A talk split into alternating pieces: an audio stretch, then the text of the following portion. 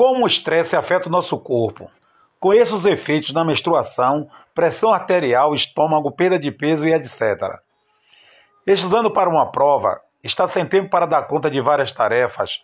O estresse é uma sensação que todos temos quando somos desafiados ou sobrecarregados. Porém, mais que algo que sentimos, o estresse é uma reação fisiológica inata, ou seja, ocorre devido à vida que levamos, que viaja por todo o nosso corpo. Em curto prazo, o estresse pode ser vantajoso, mas, quando frequente demais ou, ou prolongado, nossa reação primitiva de luta ou fuga não apenas muda o nosso cérebro, mas também prejudica muito dos outros órgãos e células do corpo. Veja a seguir, de forma detalhada, como o estresse prolongado afeta os vários órgãos que compõem o nosso organismo. Como afeta o coração e a pressão arterial. A glândula adrenal libera os hormônios cortisol, a adrenalina e a, e a, nero, e a noropene, e a, noro, e a, nor, e a norepinefrina. A glândula adrenal libera os hormônios cortisol, a adrenalina e a norepinefrina. Provine, a glândula adrenal libera os hormônios cortisol, a adrenalina e a norepinefrina provenientes do estresse. Esses hormônios, viajando pela corrente sanguínea, chega facilmente ao coração. A adrenalina faz o coração bater mais rápido e aumenta a pressão sanguínea, causando hipertensão com o tempo. O cortisol também faz com que o endotélio ou o revestimento interno dos vasos não funcione corretamente.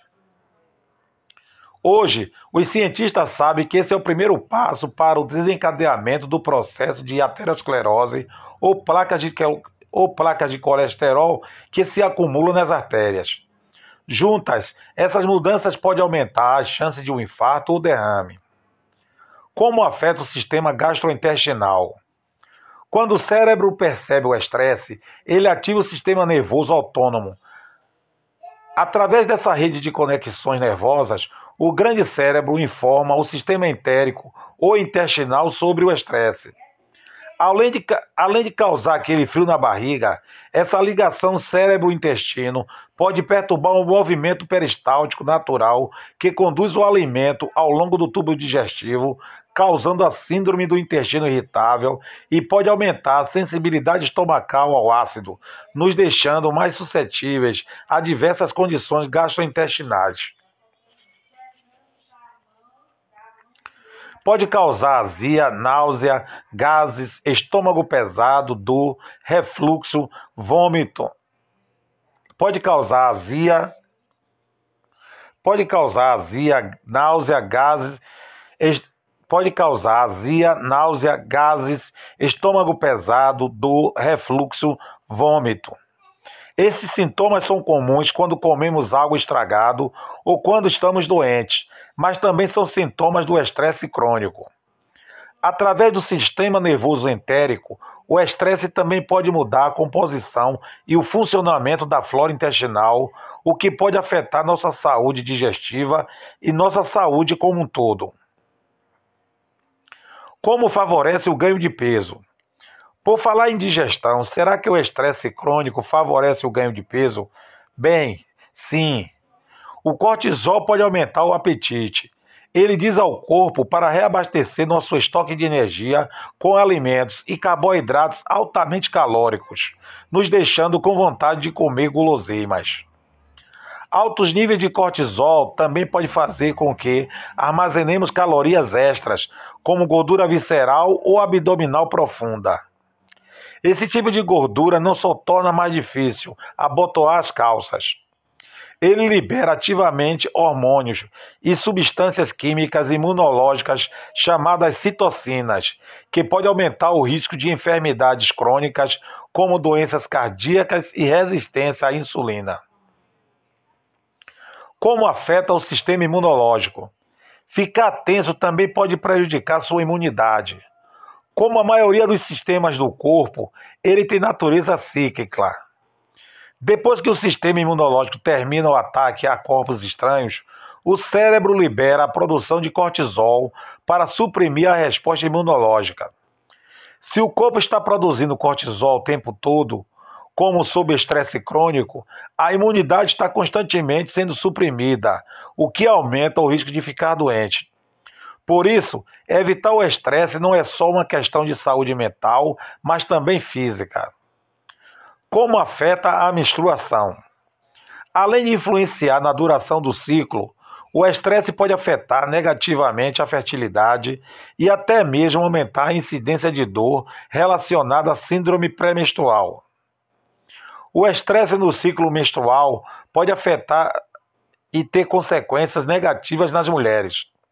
Essa condição é um produto da fadiga mental que surge quando nos sobrecarregamos de tarefas e responsabilidades, causando alterações que afetam o desempenho na nossa rotina diária. Alguns fatores que podem causar estresse são o excesso de trabalho, a casa ou os filhos e etc.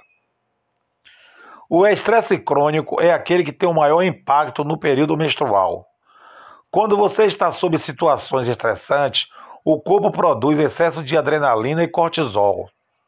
A adrenalina aumenta a sua energia, enquanto o cortisol aumenta as funções cerebrais e, ao mesmo tempo, reduz ou interrompe o funcionamento de outras que não considera primordiais. Entre elas estão os processos digestivos e o ciclo menstrual. Como afeta o cabelo? Embora muitas vezes seja confundida com a calvície, a perda dos fios pode estar intimamente ligada ao estresse.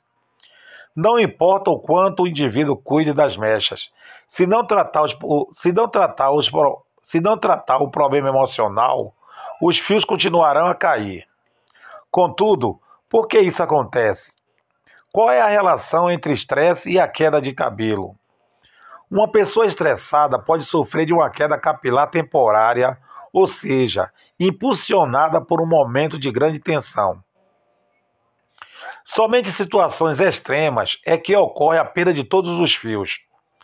Como resultado, o sistema circulatório, o sistema circulatório periférico fica comprometido, o que afeta os folículos pilosos. Além disso, o estresse agudo gera altas taxas de cortisol no organismo, que também leva à perda dos cabelos. Fisiologicamente falando, em situações de estresse, o corpo não entende que os cabelos são importantes. Então, quando há demandas maiores de vitaminas e proteínas, o organismo usará também os nutrientes que antes eram direcionados aos fios. Assim, em caso de estresse, a produção de estriol, substância que impede a entrada de nutrientes na região capilar, é acelerada e, consequentemente, freia o crescimento dos cabelos.